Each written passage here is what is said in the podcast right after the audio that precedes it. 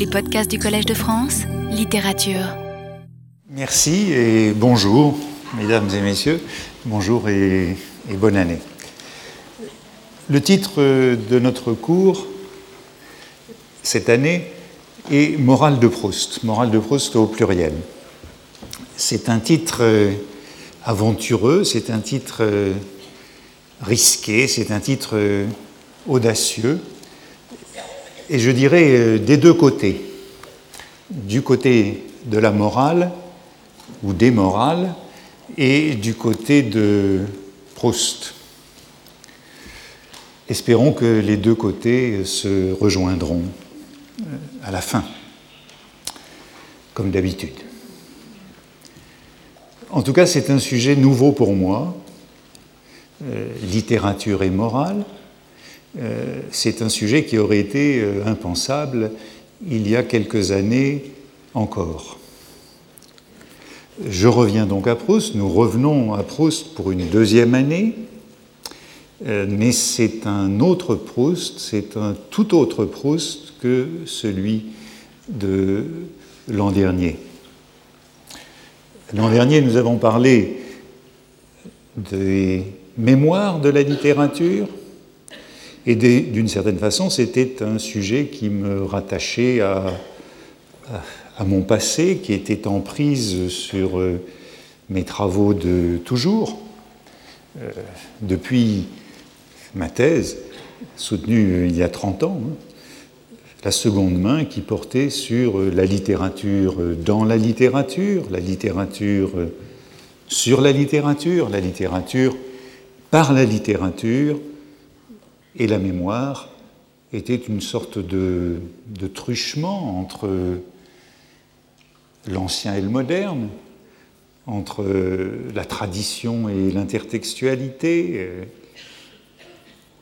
l'histoire et la théorie, c'était un peu un euphémisme pour l'un et pour l'autre, un moyen terme centriste et correct.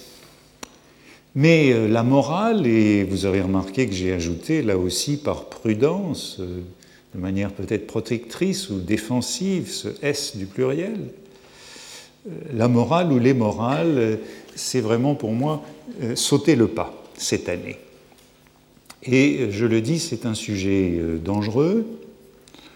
La morale ou les morales ont été longtemps tenues pour hors-jeu dans les études littéraires, dans le, dans le débat sur la littérature. Et euh, Proust, de l'autre côté, a été euh, très longtemps tenu pour euh, immoral ou amoral. Il y a donc une double justification préalable nécessaire avant d'aborder ce sujet. Et comme aujourd'hui je n'ai pas encore d'invité pour la seconde heure. Le séminaire proprement dit commence la semaine prochaine. J'occuperai les deux heures avec cette double justification. Première heure, comment oser parler de littérature et de morale? Et deuxième heure, Comment oser euh, d'associer le nom de Proust à la morale ou au moral? Et puis, à partir de la semaine prochaine, nous aurons donc un rythme plus régulier, une heure de cours suivie d'une heure de séminaire. Morale et littérature. Donc, Quelqu'un me rappelait dans un message reçu il y a quelques jours, une ancienne étudiante, pour euh, s'étonner de ce titre et pour me mettre en contradiction avec moi-même, que euh, la dernière phrase de mon livre intitulé euh, Le démon de la théorie, il y a juste dix ans, était celle-ci La perplexité est la seule morale littéraire. Suis-je vraiment en contradiction avec moi-même à parler aujourd'hui euh, des morales de Proust?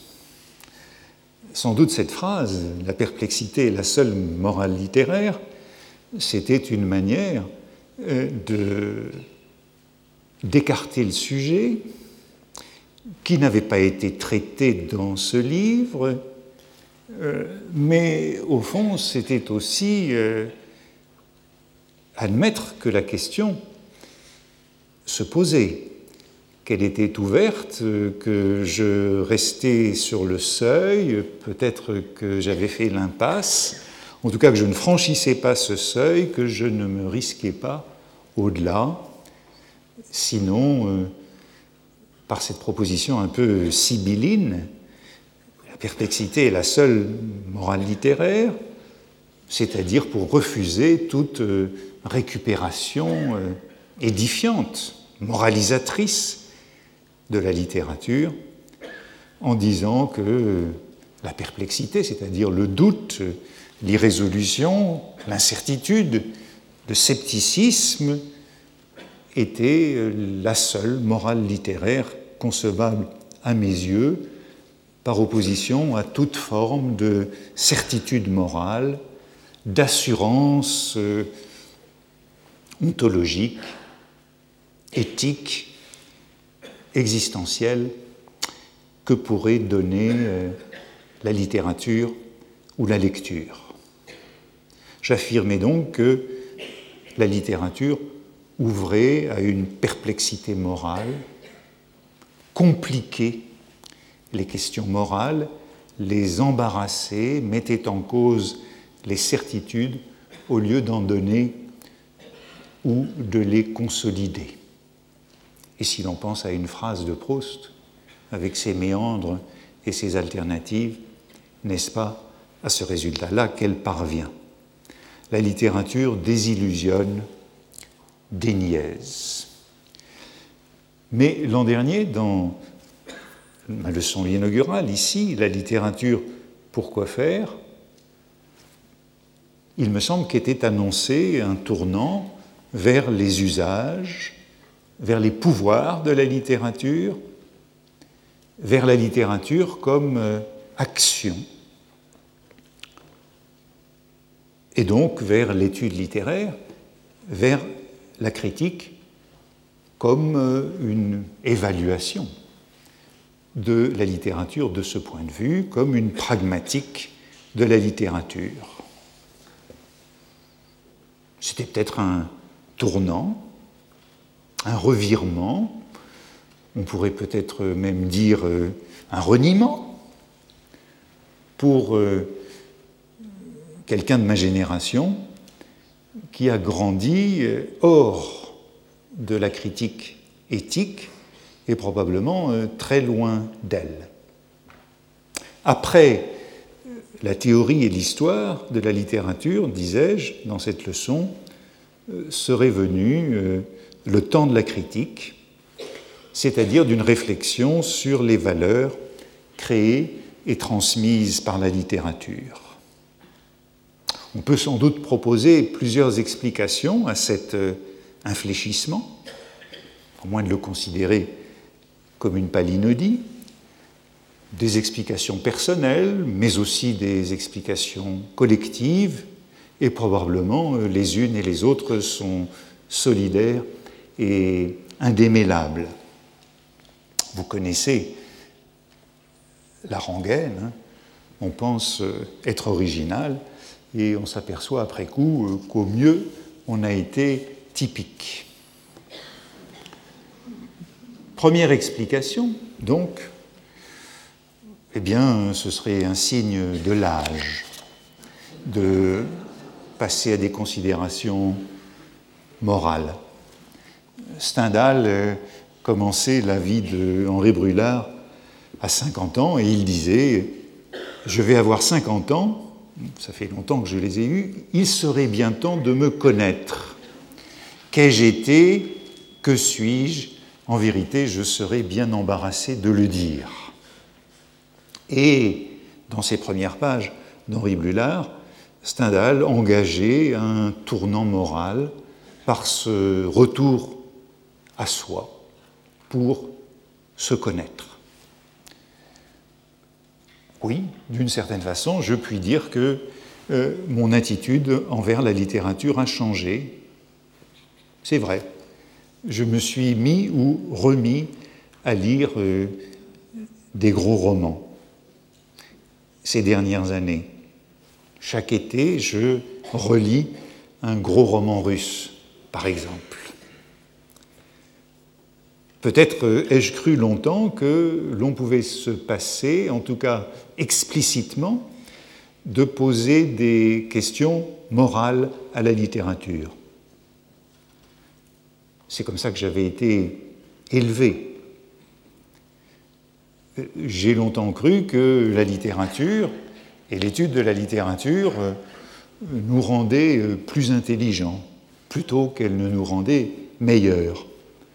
À présent, euh, je me dis que si ce qu'elle pouvait, c'était nous rendre meilleurs, ou au moins moins mauvais, ce serait déjà suffisant. Vous le voyez, je me lance dans une recherche qui est nouvelle pour moi, qui est assez tâtonnante et assez hasardeuse, avec le sentiment de n'être pas très avancé, pas plus avancé que vous, et euh, je m'embarque sans biscuit et sans carte dans les manches.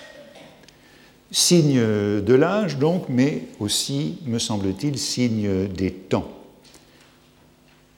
Il est assez certain qu'a eu lieu en critique ce qu'on a appelé un tournant éthique. Au cours des années 1990, et euh, j'en ai moi-même pris peu à peu la mesure de cette inflexion. Et je crois que la phrase qui concluait le démon de la théorie il y a dix ans, eh bien, elle constatait euh, cette inflexion des études littéraires. Jusque-là, en tout cas dans mon âge adulte, le sujet je veux dire le sujet de la morale, mais aussi le sujet lui-même, avait été euh, plutôt absent, démodé, disqualifié depuis les années 1960 euh, ou 1970, c'est-à-dire au temps de ma formation. Pour ne citer qu'un exemple, regardons le petit livre de Roland Barthes, Critique et vérité, qui peut nous servir d'une sorte de manifeste de ce qu'il appelait alors la nouvelle critique. Et il s'y prend, dans ce livre, dès les premières pages, contre la morale défendue par l'ancienne critique, c'est-à-dire les normes implicites les interdits bourgeois que cette ancienne critique transporte implicitement plutôt qu'explicitement. En revanche, la nouvelle critique qu'il promeut se veut hostile aux considérations de morale et aux considérations de psychologie des personnages par lesquels la méditation morale passe le plus souvent, à côté de la biographie. D'une certaine façon, ce sont ces deux ennemis, les deux pans de cette nouvelle critique sont la critique du biographisme, de l'histoire littéraire, et d'autre part la critique du psychologisme et du moralisme, obtenue par l'analyse, l'identification au personnage. Les deux subissent le même discrédit comme le recto et le verso de l'ancienne méthode. L'approche morale de la littérature aurait donc été bourgeoise, idéologique, est sans doute moins morale que moraliste ou moralisatrice, aliénée et aliénante. L'idée que la littérature nous rend meilleurs, c'était de la moraline, selon l'expression de Nietzsche. On ne fait pas de la littérature avec des bons sentiments, comme Digide suivant la Vulgate. On est entré dans le règne de la transgression, du dépassement, des limites. Je crois qu'il faut penser à ce moment des études littéraires, après le marxisme, après l'existentialisme, qui tous deux impliquaient encore une éthique, il faut les penser, ces écoles, comme une réaction contre l'approche éthique de la littérature. Je dis l'existentialisme, le marxisme, engager une éthique, certes ce n'était plus l'éthique à usage privé, individuel, intime de l'humanisme traditionnel, mais ce n'en était pas moins une éthique de l'engagement collectif, de l'usage public et social de la littérature. Mais le structuralisme et le post-structuralisme ont tourné le dos à l'éthique, y compris comme politique de la littérature. Ma génération, je peux dire, a donc été élevée, dressée contre la lecture morale, contre une vision de la littérature occidentale comme création et transmission de valeurs morales.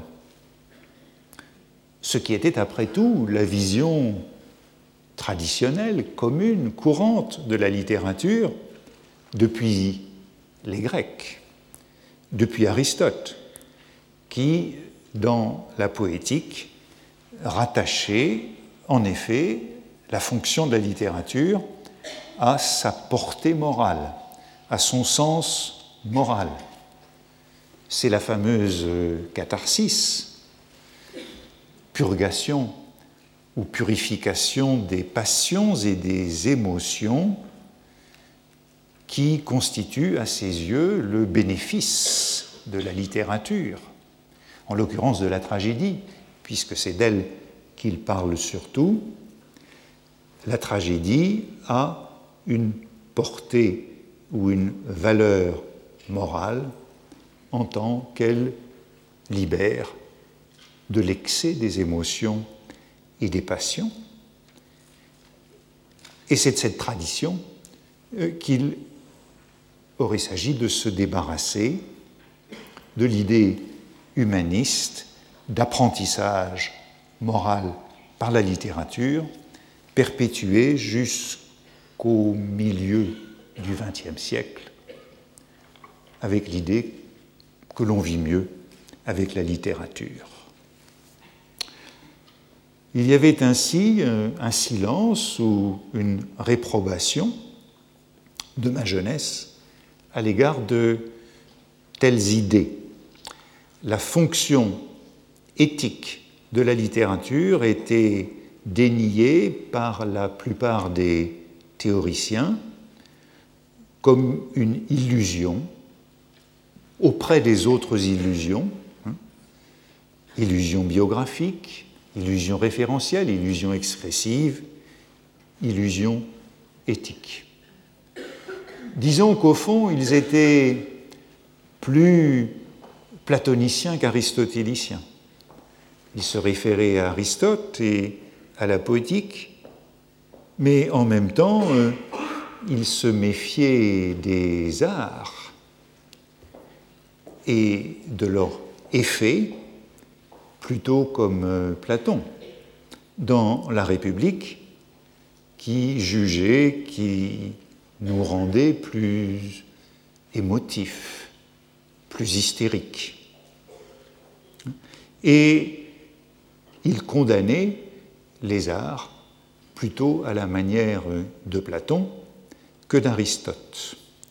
En tout cas, il y avait un refus de la résolution cathartique par la littérature, refus exemplaire dans le théâtre de Brecht, auquel Barthes se référait dans les années 50, hein, la distanciation brechtienne ayant pour but d'interdire la euh, résolution cathartique par la littérature. C'est donc un dispositif cathartique de la littérature qui était mis en cause, et c'est ce qui explique largement l'absence de l'éthique aux grandes heures de la théorie de la littérature. Bien entendu, la lecture morale survit. Elle survit de manière souterraine, mais de manière ouverte également. À l'école, que fait-on dans les cours ordinaires de français? On dit beaucoup aujourd'hui euh, que cet enseignement est très perverti par euh, la technicité, par le formalisme. Mais, euh, me semble-t-il, on a continué d'y lire, je l'espère en tout cas, des fables de La Fontaine pour leur moralité et pour la morale. Et je crois aussi que dans le sens commun, la lecture morale a continué à vivre de beaux jours, comme avec une doctrine de la double vérité ou du double langage. C'est ainsi que Roland Barthes lisait Alexandre Dumas pour son plaisir. L'éthique n'avait pas vraiment disparu, mais elle se trouvait ailleurs. Par exemple, par exemple, puisque les études littéraires avaient basculé du côté de la rhétorique, eh bien, on retrouvait l'éthique, qui, après tout, est la troisième partie de la rhétorique, celle qui porte sur l'éthos, le caractère de l'orateur. La rhétorique définit l'orateur comme le vir bonus benedicendi peritus. Et l'éthique, on ne pouvait pas s'en passer, elle était là, dans la définition même de la rhétorique. La moralité de l'orateur était inévitable. L'interdit n'était peut-être pas si contraignant que cela, ou ce fut une parenthèse vite refermée, ou bien ce fut un interdit qui ne s'imposa qu'à ceux qui le voulaient bien. Barthes lui-même a peu évité les considérations morales sur la littérature. Autant de l'existentialisme, du marxisme, dans le degré zéro de l'écriture, il définissait déjà l'écriture comme la morale de la forme.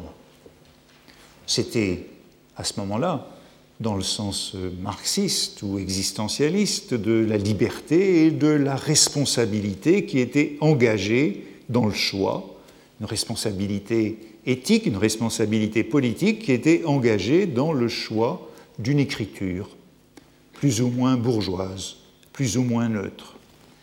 Et plus tard, ici même, ces cours du Collège de France étaient évidemment déjà marqués dès le début des années 80 par le retour de considérations éthiques.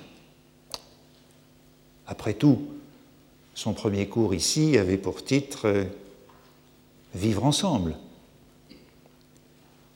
La question qui était posée était bien une question de vie et de bonne vie et de meilleure vie. tandis que Michel Foucault, lui, faisait son cours sur le souci de soi. Et Roland Barthes parlait plus tard ici, dans ses enseignements qui touchaient à Proust, dans une conférence qu'il avait envisagé d'intituler Proust et moi. Non pas, disait-il, pour se comparer à Proust, mais justement pour s'identifier à lui.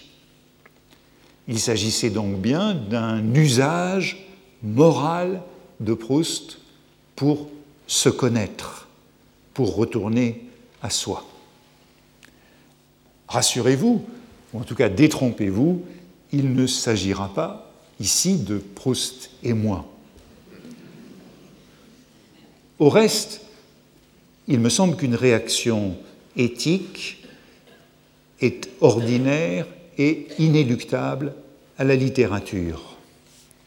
Quand je lis un roman ou que j'assiste à un drame, je m'intéresse au conflit qui se pose aux héros, à leur dilemme existentiel, aux choix moraux auxquels la vie les soumet.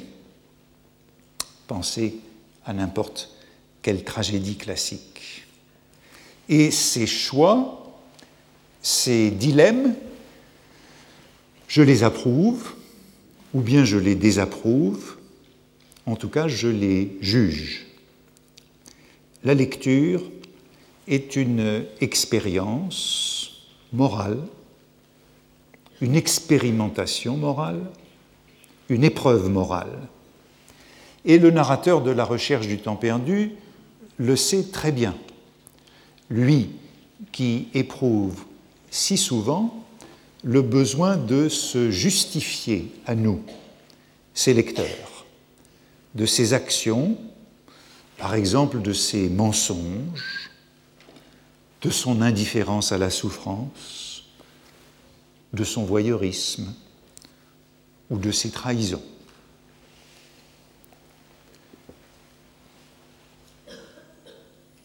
soit l'exemple de deux livres que j'ai lus récemment. Les Bienveillantes, un roman que j'ai lu cet été, un gros roman, et un autre livre que je suis en train de lire, Les Disparus, publié cet automne en traduction française. Voilà deux livres dont la lecture est fatalement morale, portant tous deux sur la Shoah et qui nous pose des questions impossibles à éluder, omniprésentes, de conscience, d'honnêteté, honnêteté du narrateur, dans le roman de Jonathan Little, narrateur qui est un officier SS, et je dirais également conscience, honnêteté du narrateur dans le récit de sa quête de Daniel Mendelssohn dans Les Disparus, quête de sa famille disparue par un intellectuel juif new-yorkais. Si je relis ces histoires que je connais, si je m'intéresse à elle, n'est-ce pas à cause de la question morale qu'elle me pose inévitablement? Qu'aurais-je fait? Comment aurais-je vécu moi-même ces années-là? Quel est l'incipit du roman de Little? Frères humains, laissez-moi vous raconter comment ça s'est passé. Avec une allusion à la balade des pendus de Villon, à cette invocation de l'autre, à ce rapport à l'autre qui est essentiel à toute littérature. Frères humains qui après nous vivez, n'ayez les cœurs contre nous endurcis, car si pitié de nous pauvres avez, Dieu en aura plutôt de vous merci. Et la première épigraphe de Mendelssohn est emprunté justement à Proust. Proust comme un Virgile qui guide ce Dante dans la recherche à travers laquelle il nous promènera. Quand nous avons dépassé un certain âge, l'âme de l'enfant que nous fûmes et l'âme des morts dont nous sommes sortis viennent nous jeter à poignées leurs richesses et leurs mauvais sorts. Citation de la recherche du temps perdu, qui nous renvoie immédiatement à une éthique de la littérature et à une dette à l'égard des morts, présente dans le temps retrouvé. Nos habitudes de lecture sont héritées de cette tradition morale depuis Aristote.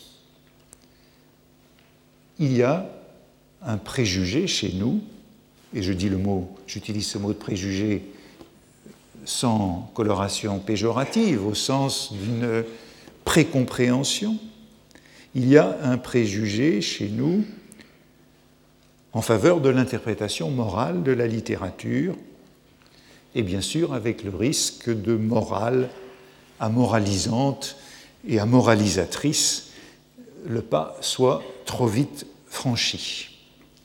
La littérature nous donne des intuitions, des idées morales, elle permet un apprentissage moral ou un contrôle des émotions, comme le voulait Aristote. C'est sans doute la, dimension la plus évidente de la littérature ou du récit en général, qui n'est peut-être pas exclusivement littéraire. Le récit expose des problèmes moraux. Ces problèmes sont incarnés dans des personnages, dans des vies, dans des subjectivités fictives, inventées. La littérature, et en particulier le roman, est une modalité importante de la réflexion morale réflexion morale qui n'est pas systématique, comme dans un traité de morale, mais toujours euh, particulière, exemplaire, compliquée et contextuelle, au sens où les problèmes moraux y sont toujours mis en situation. Il y a une éthique du récit par opposition à une éthique du traité ou du système philosophique. Et on peut se souvenir ici de ces deux très anciens modèles de l'instruction morale que sont d'un côté les règles, de l'autre côté les récits. L'instruction morale a longtemps procédé soit par des règles, soit par des récits, comme dans la Bible, il y a d'un côté les lois et de l'autre côté les paraboles. Le roman ou le récit a longtemps servi à l'initiation morale des enfants, après les vies de saints, et peut-être avant le cinéma ou les jeux vidéo. Et la poésie Eh bien, dans Le démon de la théorie, je citais euh, le poète Oden. Je n'étais donc pas si loin de ses considérations morales. Oden qui disait que la première question qui l'intéressait quand il lisait un poème, était d'ordre technique. Voici une machine verbale, disait-il, comment marche-t-elle? Mais il ajoutait que la deuxième question qu'il posait à un poème était morale.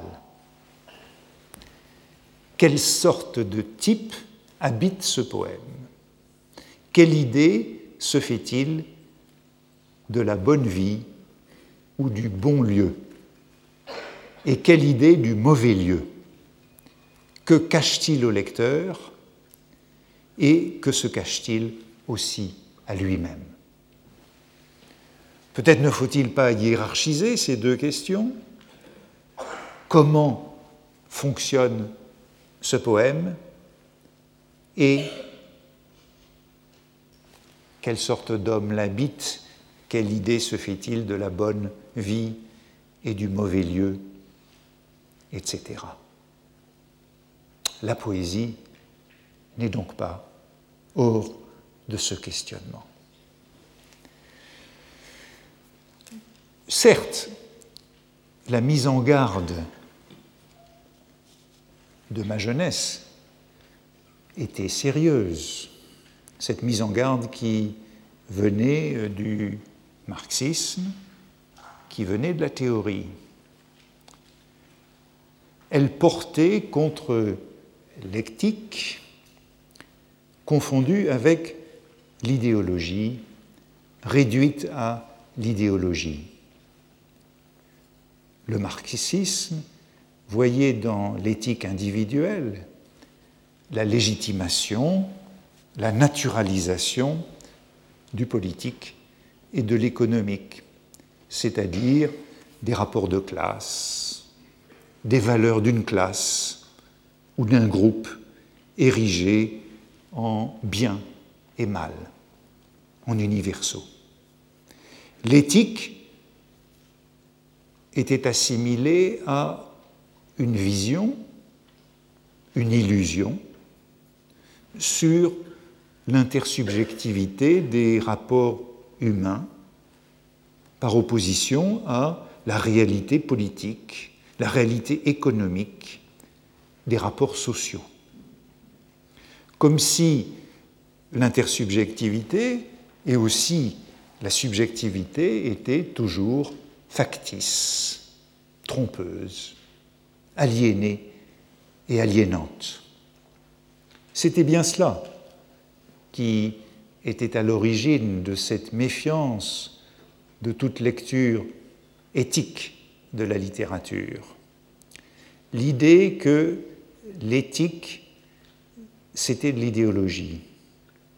C'était une forme de la fausse conscience, de la mauvaise foi, de l'hypocrisie et de la duperie de l'aveuglement sur sa propre condition, de l'aliénation, donc.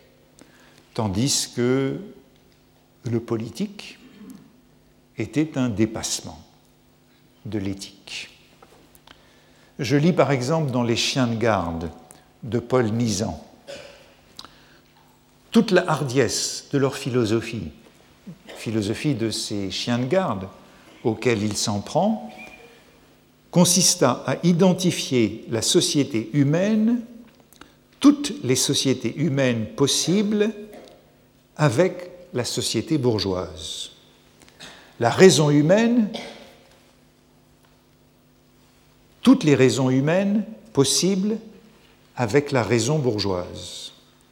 La morale humaine avec la morale bourgeoise, de façon que les attaques contre la société, la pensée, la morale bourgeoise parussent des attaques contre la société, la pensée, la morale humaine.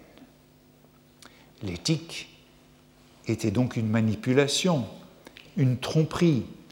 Et encore un peu plus loin dans les chiens de garde, je trouve ceci, la fonction du kantisme, qui n'a pas encore été question de Kant et de cette morale kantienne comme noyau de cette morale bourgeoise, la fonction du kantisme fut de justifier la morale bourgeoise en faisant d'elle la fille de la raison. On aura l'occasion de revenir à ce kantisme qui, après tout, était la philosophie morale dominante de la jeunesse de Proust et des débuts de cette République, et après tout pouvons nous souvenir que Brichot était un professeur de morale à la Sorbonne?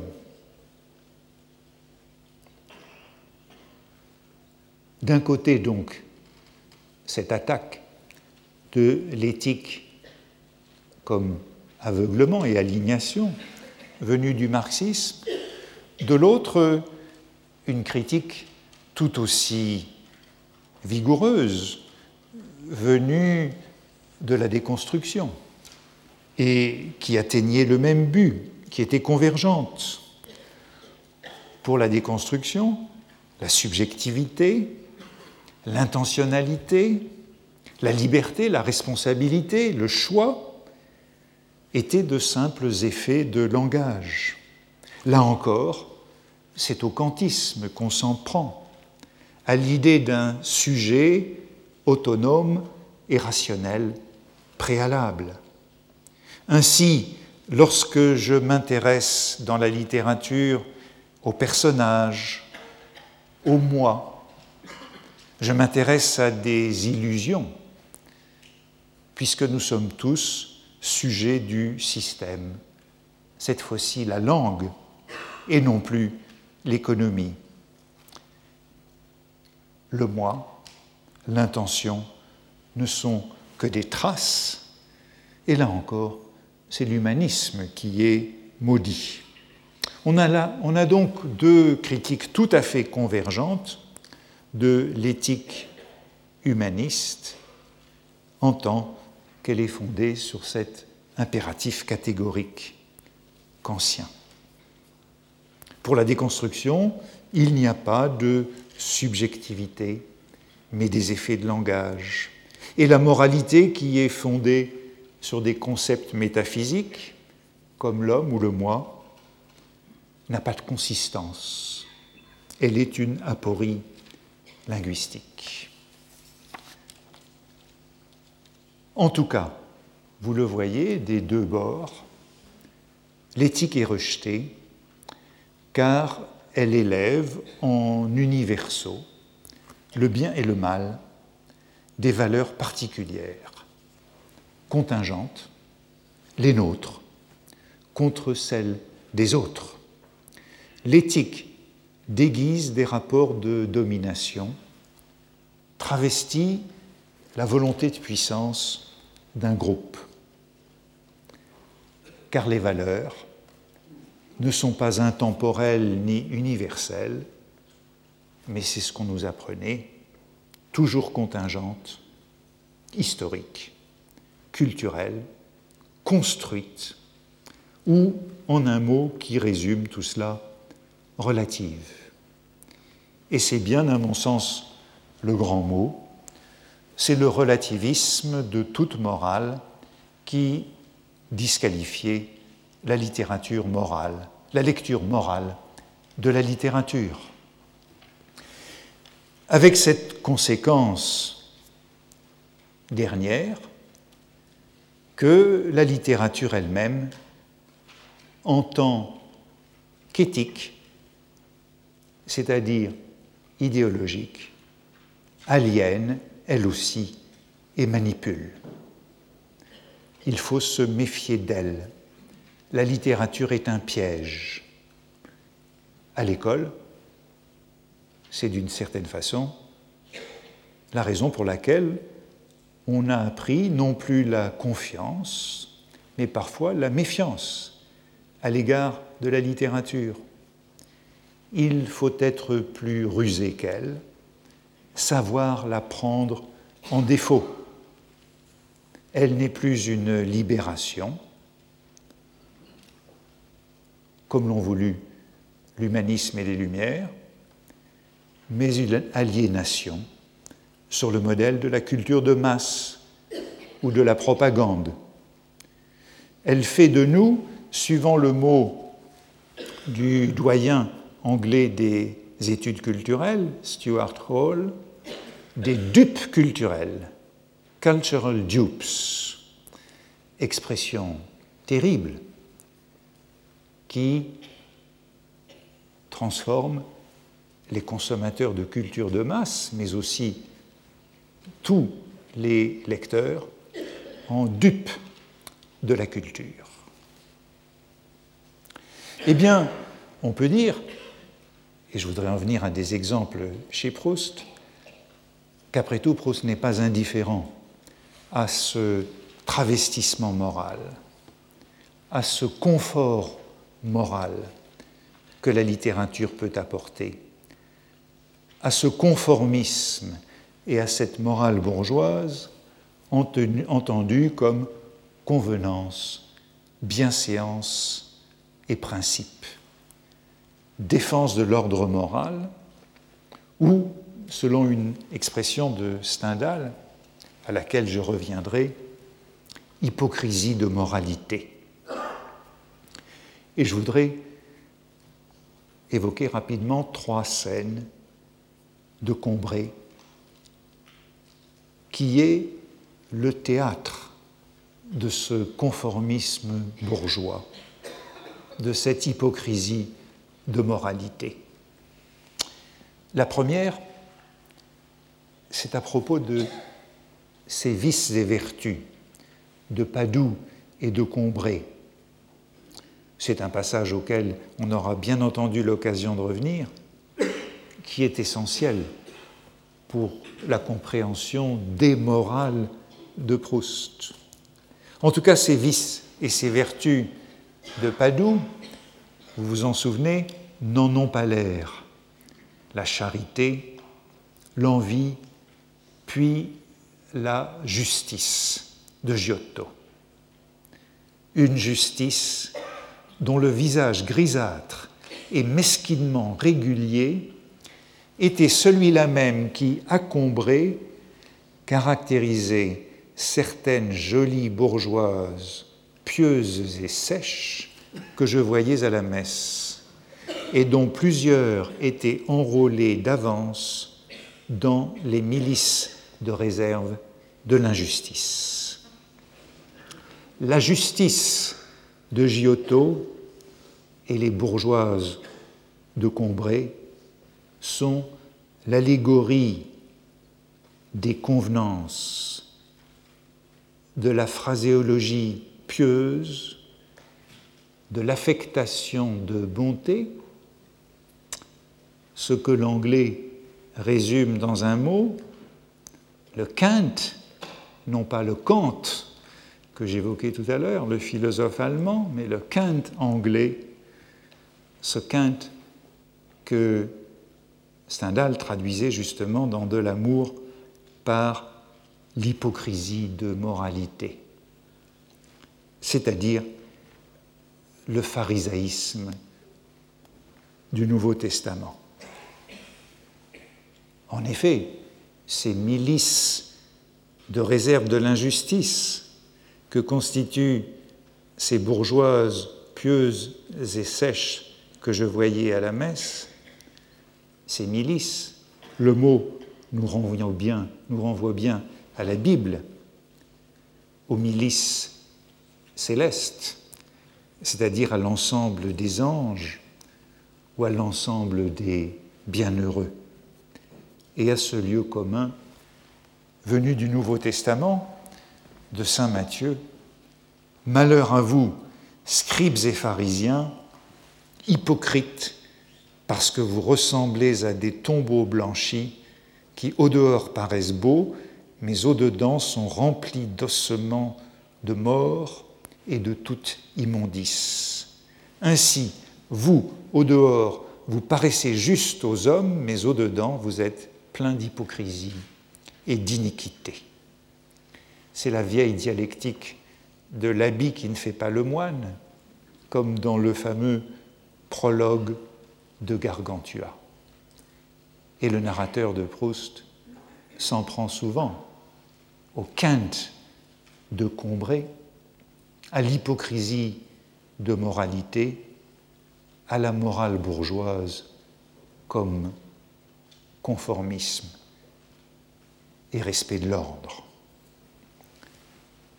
Deuxième moment de cette attaque de la moralité de Combray, ce sont les principes de la famille qui joue contre le mariage de Swann ou contre les manières de Bloch. Et c'est de Bloch qu'il est question ici, et de ses premières visites à la famille, avec peut-être dans ce moralisme bourgeois une touche d'antisémitisme. Il n'était pas pourtant l'ami que mes parents eussent souhaité pour moi. Ils avaient fini par penser que les larmes que lui avait fait verser l'indisposition de ma grand-mère n'étaient pas feintes. Ces émotions dont il n'est pas purgé. Ces larmes n'étaient pas feintes, mais il savait d'instinct ou par expérience que les élans de notre sensibilité ont peu d'empire sur la suite de nos actes et les élans, pardon, sur la suite de nos actes et la conduite de notre vie. Ce n'est pas sur la sensibilité qu'on fonde une morale, mais c'est d'une morale kantienne qu'il s'agit, qui doit être fondée en raison. Il savait donc que le respect des obligations morales, la fidélité aux amis, l'exécution d'une œuvre, l'observance d'un régime ont un fondement plus sûr dans des habitudes aveugles que dans ces transports momentanés, ardents et stériles. D'un côté, cette hystérie de bloc, cette émotivité de bloc qui a besoin d'être purifiée, de l'autre, les habitudes aveugles qui fondent les obligations morales bourgeoises, la fidélité aux amis, etc. Ils auraient préféré pour moi à bloc des compagnons qui ne me donneraient pas plus qu'il n'est convenu d'accorder à ses amis, selon les règles de la morale bourgeoise. Bloc est trop généreux. Qui ne m'enverrait pas inopinément une corbeille de fruits parce qu'ils auraient ce jour-là pensé à moi avec tendresse mais qui, n'étant pas capable de faire pencher en ma faveur la juste balance des devoirs et des exigences de l'amitié sur un simple mouvement de leur imagination et de leur sensibilité, ne la fausserait pas davantage à mon préjudice. Vous le voyez, la bienséance familiale, c'est cette habitude qui garantit l'équilibre la juste balance des devoirs et des droits, la balance de la justice. Pas de privilège, pas de générosité excessive de l'ami à l'égard de l'ami, mais pas non plus de préjudice contre l'ami. Et l'on sait en effet que Bloch ne se montrera toujours incapable d'être heureux quand son ami est heureux. Ce qui est défendu ici, c'est la juste mesure.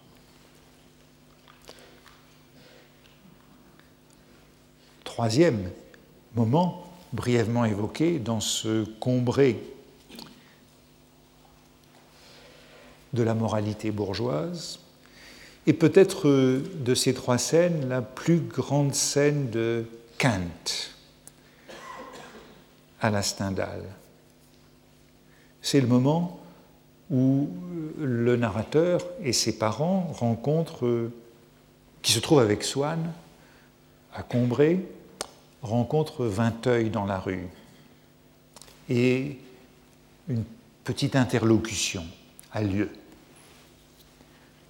Un jour, que nous marchions avec Swann dans une rue de Combray, M. Vinteuil, qui débouchait d'une autre, s'était trouvé trop brusquement en face de nous pour avoir le temps de nous éviter.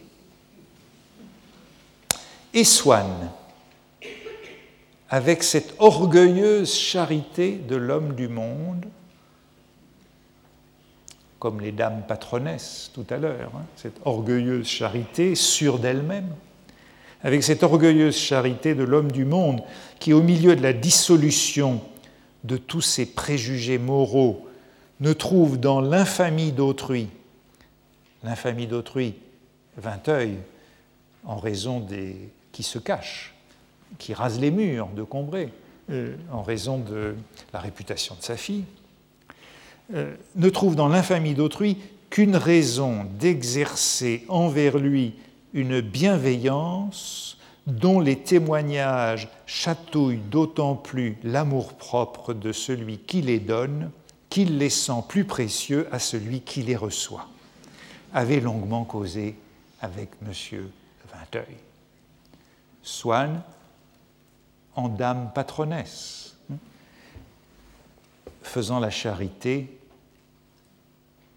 avec orgueil à Vinteuil, et oubliant, se mentant à lui-même, oubliant sa propre fêlure, sa propre faute, son mariage.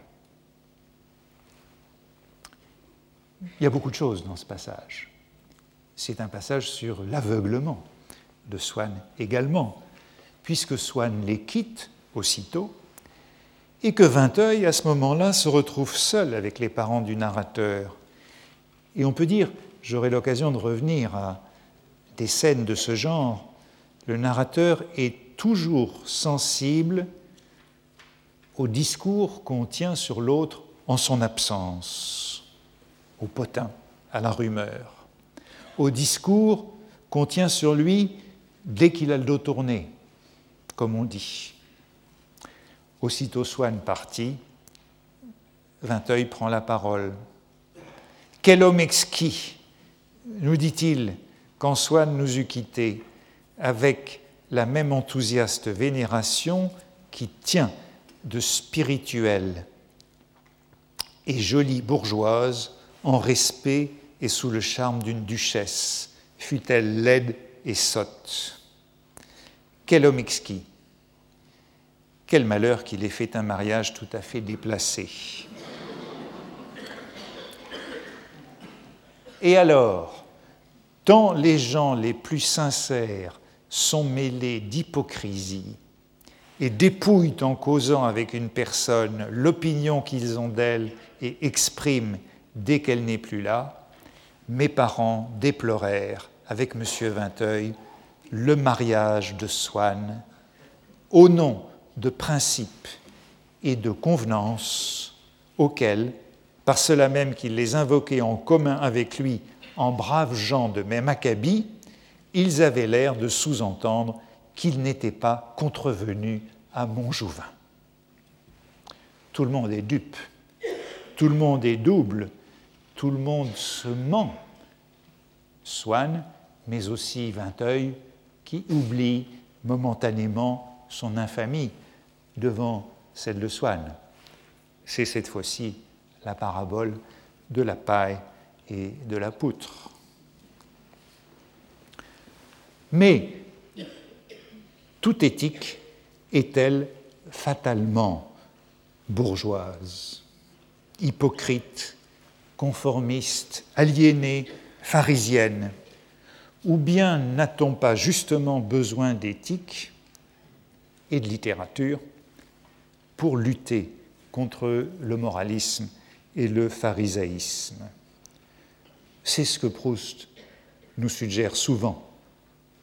En face de cette méchanceté des bons, de cette hypocrisie des dames patronesses, pour la contrebalancer, il y a heureusement la bonté des méchants. Celle par exemple de Charlus, ou de la fille de Vinteuil, et de tous les pervers, tous les personnages de Dostoïevski qui sont incompréhensibles pour la reine de Naples. Reine de Naples, parangon de la bonté dans la prisonnière, qui vient reprendre la main de Charlus pour le conduire vers la porte une fois qu'il a été exécuté par monsieur et madame Verdurin.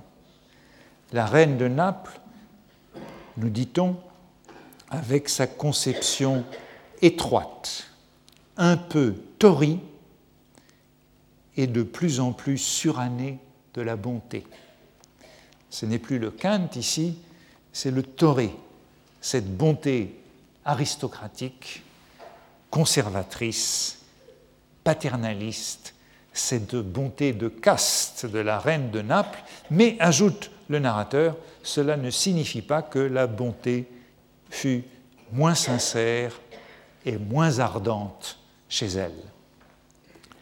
Cette reine de Naples, avec sa bonté tori, n'y comprend rien à la bonté des méchants, à la bonté des pervers, à la différence de la fausse bonté bourgeoise, de l'hypocrisie de, moralité. Vous voyez qu'il y a bien d'autres variantes de la bonté. Les valeurs morales ne sont-elles jamais rien d'autre que de l'idéologie masquée? Toute éthique est-elle pharisienne, catégorique, sûre de son bon droit? Tout jugement de valeur emporte-t-il une exclusion? Ou bien, n'est-ce pas le propre de la littérature d'ébranler nos certitudes morales, d'embarrasser le quinte, de nous déconcerter, de nous rendre perplexes.